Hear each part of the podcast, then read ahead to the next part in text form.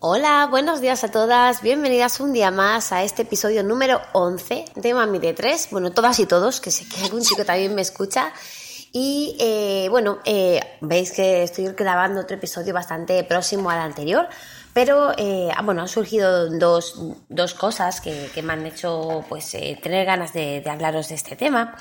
Eh, la primera de ellas es el podcast que, que, escuché esta mañana de Mami, Futura, en el que hablaba acerca de sus sentimientos eh, tras eh, su aborto, de pues, que es todo lo que ha, lo que ha sentido ella en, en este momento.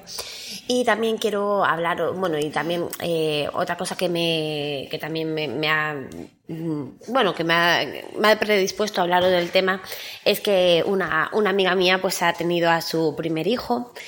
eh, un, hijo pues muy deseado por ella, que ha llegado pues eh, a una edad ya digamos ya bastante madura, que no es una, quinceña, es de mi edad. Y, bueno, y no sé, eh, el tema de, de, los abortos y de los embarazos que no llegan a término, pues es algo duro. Y yo quería contaros mi experiencia con el embarazo ectópico que tuve. Eh, este embarazo ectópico eh, lo tuve entre, Mar, entre Mara y Marco, es decir, entre mis dos primeros hijos. Eh, fue exactamente en el año 2009. Eh, me quedé embarazada eh, finales de mayo, junio, más o menos, por ahí aproximadamente. Mm, yo soy una persona que tiene las reglas muy regulares, por lo tanto, en cuanto me faltó la regla un par de días, ya sabía que estaba embarazada, no, no había sido algo buscado, pero bueno, mm, a ver, lo justo, lo, típico que pues eh, ya tienes a, a, una niña de tres años eh, y algo y dices, bueno, pues mira, pues, eh, pues no, no tenemos por qué tener cuidado, pues si viene bien, si no viene, pues también. Y, y, bueno, pues surgió, me quedé embarazada, me hice una, un test eh, positivo. Eh, entonces, pues eh, bueno, fueron todo pues sentimientos de alegría, pero la alegría me duró poco porque realmente enseguida empecé a, manchar, me fui por urgencias porque estaba manchando. Eh, todavía no había ni siquiera asimilado eh, que, estaba, que estaba embarazada. Así es que pues eh, no pude tampoco, no sé, ni, ni, alegrarme, ni decírselo a la gente, ni nada. cuando entré en urgencias manchando, pues me hicieron una ecografía, me dijeron que, bueno, que no se veía nada en el útero y que probablemente pues había sufrido un aborto. Es más, me mandaron unas pastillas para, bueno, me pusieron allí unas pastillas para acabar de, de echar todo, para acabar de, de abortar. Y, y bueno, eh, resulta que cuando volví a la revisión al cabo de unos cuantos días, eh, yo seguía embarazada, más embarazada que antes. Eh, entonces, claro, pues eso preocupó un poco a los médicos de entrada, claro, pensaron que había sido un embarazo normal y que, y que con las pastillas, evidentemente, pues ya tendría que haber eh, aportado todo, pero estaba más embarazada que antes. Eh, Sabéis que el análisis de sangre te mide una, una hormona, que es la, la gonadotropina eh, en sangre, y, y bueno, y esa, esa hormona yo la tenía todavía más alta eh, cuando, cuando fui la segunda vez, después de unos días, eh, que, que, el día que fui con el manchado. Entonces, eh, pues ya sabían que algo pues no estaba siendo muy normal. Yo por aquel entonces debía de estar embarazada de cinco semanas y algo así, más o menos, porque yo ya os digo que mmm, me enteré de que estaba embarazada al nada de que me faltara la regla, que sabéis que son pues cuatro semanas y algo. Eh, pues eh, los días esos que pasaron, que estuve pues sangrando pensando que había sido un aborto, eh, pues eso, yo estaría como de cinco semanas y algo cuando, cuando fui otra vez por urgencias a que me revisaran. Y pues eh, al final, después de mirarme mucho y varios médicos además, llevarme a un ecógrafo, o sea, un equipo ecográfico, el, potente, el de alta resolución que tienen para, hacer los, las ecografías de las, las, importantes del embarazo, pues determinaron que, que yo tenía un embarazo ectópico, que no era un embarazo normal, que no estaba implantado en el útero, por eso no había abortado que mi embarazo estaba en una trompa. La verdad es que no recuerdo muy bien, creo que era en la trompa izquierda, pero la verdad es que ya no, lo recuerdo, sinceramente. Mm, como que mi cabeza tiene memoria selectiva y hay cosas que no, que no se recuerdan. Y bueno, el tema de los embarazos ectópicos ya no es solamente, pues eso, la, ilusión perdida de, estar embarazada, que al final, pues realmente no lo estás. Un embarazo ectópico nunca, nunca, nunca se puede mantener a término porque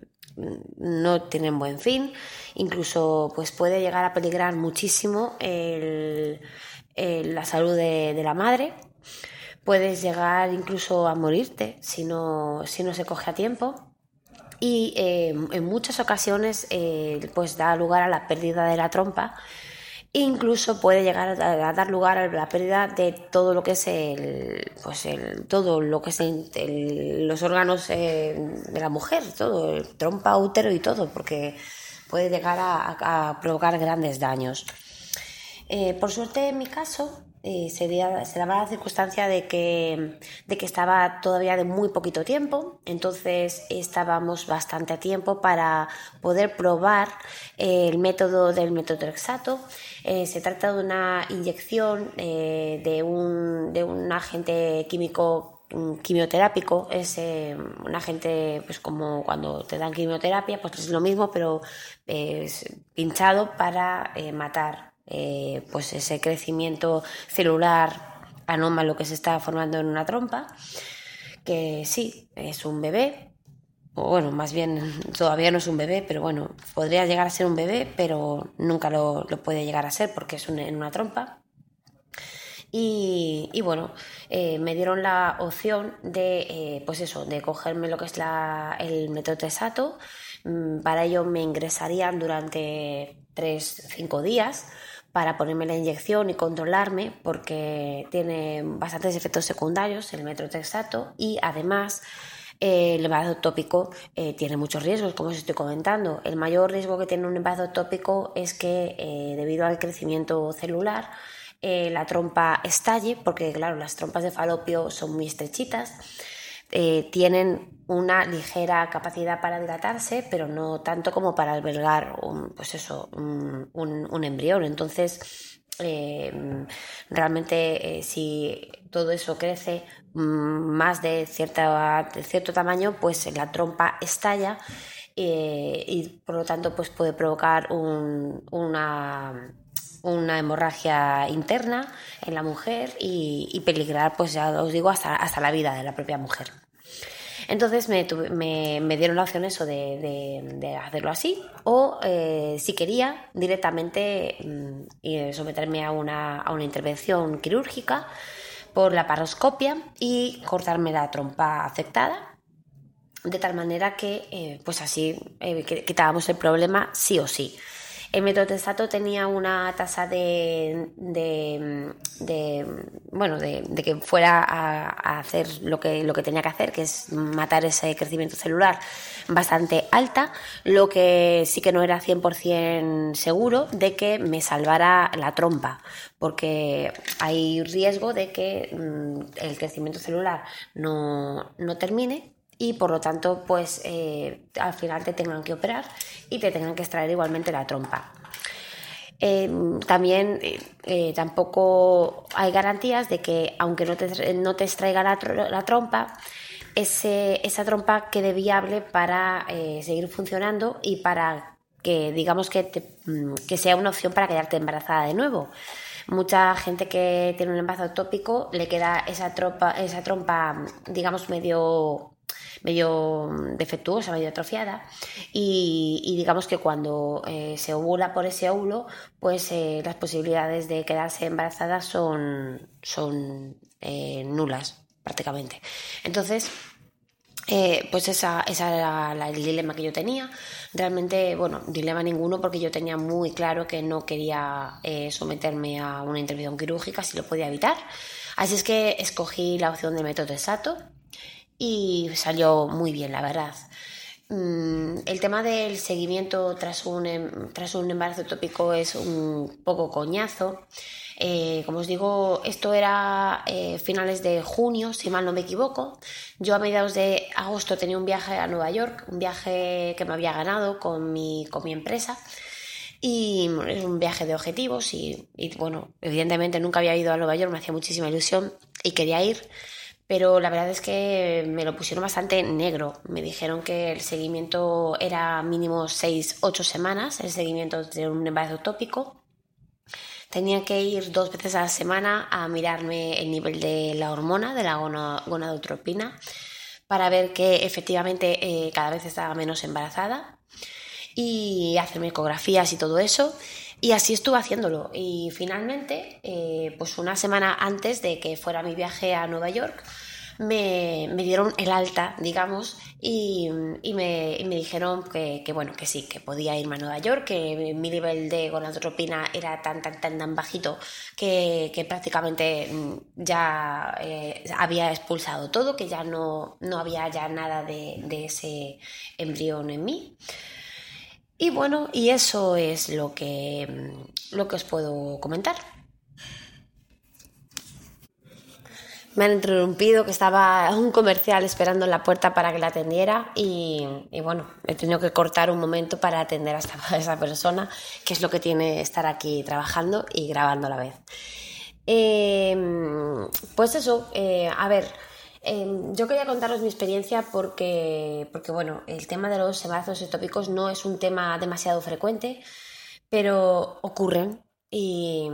y bueno, eh, tienes que pasar por todos los sentimientos de un aborto y con todos los miedos e inseguridades de un problema de salud que te puede afectar muchísimo. Muchísimo. Hay, eh, se oyen casos, te cuentan casos de gente que ha pasado por embarazos ectópicos y que y, bueno y que hasta se han llegado pues eso a morir o que les ha explotado la trompa y, y, han llegado pues muy muy muy graves al hospital después de un sangrado interno enorme, una hemorragia interna enorme. Y bueno, a ver, eh, también hay pues cada vez, menos mal, más casos como el mío de, de embarazos que han eh, terminado bien, eh, todo lo bien que se pueda esperar. Tras un embarazo tópico, al haberte metido un quimioterápico, pues te, te, recomiendan estar tres eh, ciclos eh, sin intentar quedarte embarazada para eliminar bien toda esa medicación y, que tu cuerpo se vuelva a moldar para volver a, intentar quedarte. Y tengo que decir que después de, ese embarazo tópico, eh, en octubre en octubre, no, en noviembre, en noviembre, creo que fue en noviembre del 2009, eh, nos pusimos de nuevo a, intentar buscar embarazo